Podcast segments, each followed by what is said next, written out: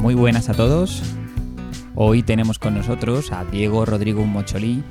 Es un amigo de la SEAP desde hace ya muchos años y nos va a presentar su primera publicación científica que,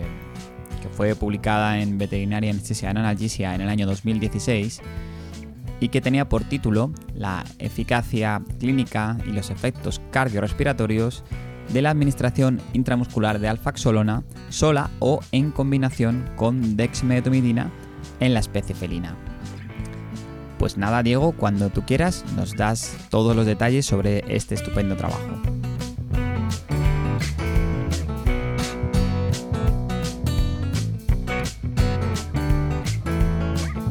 Primero quisiera dar las gracias a la SEA por eh, contar conmigo en la realización de este proyecto de audios, de resumen de artículos. Y a continuación voy a intentar resumir un artículo al que yo realmente le tengo un cariño muy especial, puesto que fue el primer artículo del grupo de mi tesis doctoral y al que le tengo mucho aprecio, pues porque supuso el primer artículo científico que realmente publiqué y que ha tenido bastante relevancia por la cantidad de citaciones en la comunidad científica que ha tenido el mismo. El objetivo del estudio consistía en evaluar la calidad de deseación o bien anestesia, así como los eh, para efectos farmacodinámicos de la administración intramuscular de alfaxalona, ya fuese sola o en combinación con dos dosis diferentes de dexmedomina en la especie felina, en gatos. Nosotros los autores lo que planteamos que la hipótesis era de que la alfaxalona sola podría producir una sedación de carácter moderado, pero que dicho efecto sedante se potenciaría con la administración conjunta con dexmedetomidina. Para ello, utilizamos siete gatos de experimentación totalmente sanos basados en el examen físico así como pruebas laboratoriales incluidos en un diseño, en un estudio de tipo cruzado y ciego,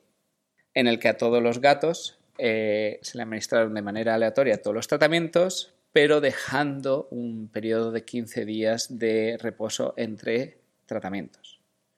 De manera aleatoria se introdujo o se agrupó los animales en tres grupos. El primero de ellos es eh, el uso de alfaxalona a 5 miligramos por kilo. El segundo grupo era la administración conjunta de alfaxalona a 5 miligramos por kilo en combinación con dexmetomina a 20 microgramos por kilo. Y el tercer y último grupo fue la combinación de alfaxalona a 5 miligramos por kilo en combinación con dexmetomina a 40 microgramos por kilo. Todos los tratamientos se mezclaron en una jeringa y se diluyeron hasta un volumen total de 3 milímetros para producir la menor interferencia de cara a comprobar si estábamos con un tratamiento u otro. Todos los datos fueron recogidos por el mismo observador, que en este caso era yo, y todas las inyecciones intramusculares se administraron en la musculatura lumbar epaxial de manera lenta. Normalmente intentamos hacerlo en torno a un minuto de tiempo la administración. Una vez habíamos administrado este tratamiento, lo consideramos como el tiempo cero, el tiempo en el que empezamos a hacer la determinación de todos los eh, parámetros que íbamos a monitorizar. Y sobre todo, los gatos se dejaron en una habitación totalmente aislada, silenciosa y con una luz tenue. Se valoraron tres grupos de parámetros de información, que el primer grupo era los parámetros que nos iban a dar eh, el nivel de sedación o bien de anestesia. Este nivel de sedación y anestesia se evaluaba de manera eh, a través de una escala de calificación numérica que había sido modificada eh, por nosotros y en el que eh, se obtenía una puntuación a sumar los valores de seis parámetros independientes. Estos seis parámetros independientes eran la posición del individuo, la resistencia al decúbito lateral, la respuesta al ruido, el grado de relajación muscular, el reflejo palpebral y su calidad. Y por último, la respuesta al dolor o bien la nocicepción. Toda monitorización de estos parámetros se realizó a unos tiempos predeterminados y además se intentó una intubación orotraqueal en aquellos animales que presentaban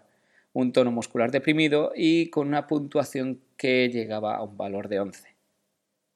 Nosotros los autores definimos que los animales habían llegado a un plano de anestesia general cuando la puntuación de sedación o de esta escala era mayor de 15 y en el que habíamos podido intubar la tráquea.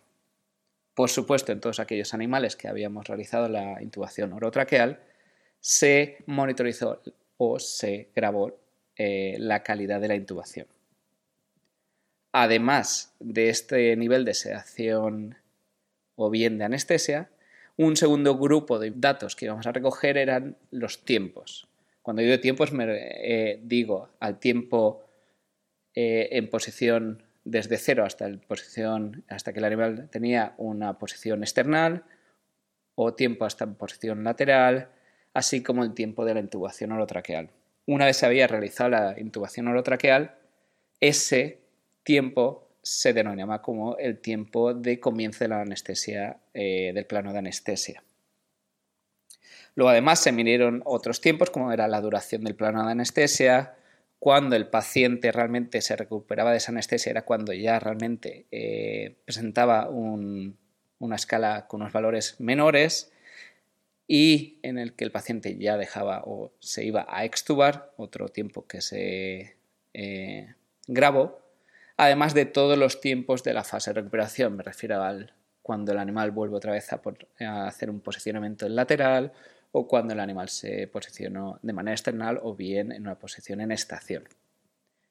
Además de esos niveles de sedación y anestesia como los tiempos, el tercer grupo de información que íbamos buscando era de grabar tanto la eh, de monitorizar tanto la frecuencia cardíaca, así como una presión eh, sanguínea no invasiva mediante el, Doppler ultrasónico, la saturación de la hemoglobina en saturación de oxígeno en la hemoglobina, frecuencia respiratoria, luego monitorizar el valor de CO2 expirado en aquellos pacientes que habían sido intubados, así como temperatura rectal. Y por supuesto, no solamente grabamos toda esta información, sino que anotamos cualquier tipo de evento adverso que pudiéramos detectar durante la realización del estudio, como pudiera ser vómitos, delirio, diarrea, cualquier tipo de anormalidad. Realmente los resultados que tuvimos eran resultados que íbamos a esperar. En este caso, el grupo con alfaxalona a 5 miligramos por kilo presentó su mayoría eh, una sedación de carácter moderado a profundo y solamente un individuo presentó un, digamos, un valor de numeración o de la escala compatible con anestesia mientras que en el grupo con dexmetomina todos ellos fueron considerados eh, animales que habían presentado un grado de o un plano de anestesia, aunque en el grupo con una mayor cantidad de dosis de dexmetomina, que en este caso era de 40 microgramos por kilo, produjo una mayor rapidez y una mayor duración de la anestesia en comparación con el grupo de 20 microgramos por kilo de dexmetomina, así como tener una mayor facilidad a la hora de realizar la intubación en estos pacientes. En cuanto a los parámetros que nos encontramos, es decir, los resultados en los parámetros, eh, era, lo de, era lo realmente esperado al utilizar eh, agonistas alfa-2 adrenérgicos. En el caso, las frecuencias cardíacas eh, fueron más bajas, mientras que teníamos presiones sanguíneas mucho más altas en los grupos con dexpedomina en comparación con el grupo alfaxalona. Y un dato realmente importante es cuando utilizamos grupos con 40 miligramos por kilo de dexmetomina, presentaron una menor saturación eh, de oxígeno en la hemoglobina, es decir, en torno a un valor del 87%. Nosotros como autores eh, pensamos realmente que dicho valor puede deberse a varias eh, situaciones. Por una parte, es decir, la vasoconstricción que presentaba el animal, debido al uso de alfa-2 adrenérgicos, pues también cierta ligera hipotermia eh, del animal y cabe destacar que nosotros no utilizamos ninguna aportación de oxígeno, por lo tanto sería importante eh, mencionar que en todos pacientes con una alta elevación de con una, dosis más alta de agonistas alfa-2 adrenérgicos eh, se aportará o se suplementará con oxígeno. Y en cuanto a efectos adversos, eh, con el grupo del alfaxor detectamos un caso aislado de excitación y en el caso de los DEX la mayoría fueron casos, un par de casos aislados de vómito, pero el resto tuvo una recuperación bastante buena a excelente. Por eso nosotros concluimos que la administración de intramuscular de alfaxonona como único agente en gatos produce una sedación moderada profunda con una función o manteniendo una estabilidad en la función cardiorrespiratoria, eh, mientras que la administración conjunta con dexmetomidina potencia estos efectos de la alfaxolona, incluso induciendo un estado compatible con, digamos, una anestesia general,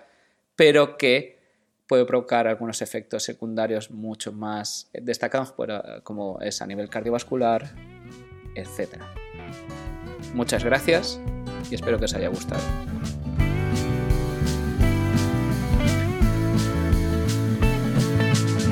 Pues muchísimas gracias Diego por esta excelente eh, presentación y a todos os invito a seguir el canal de podcast de la SEAP y vernos en el próximo capítulo.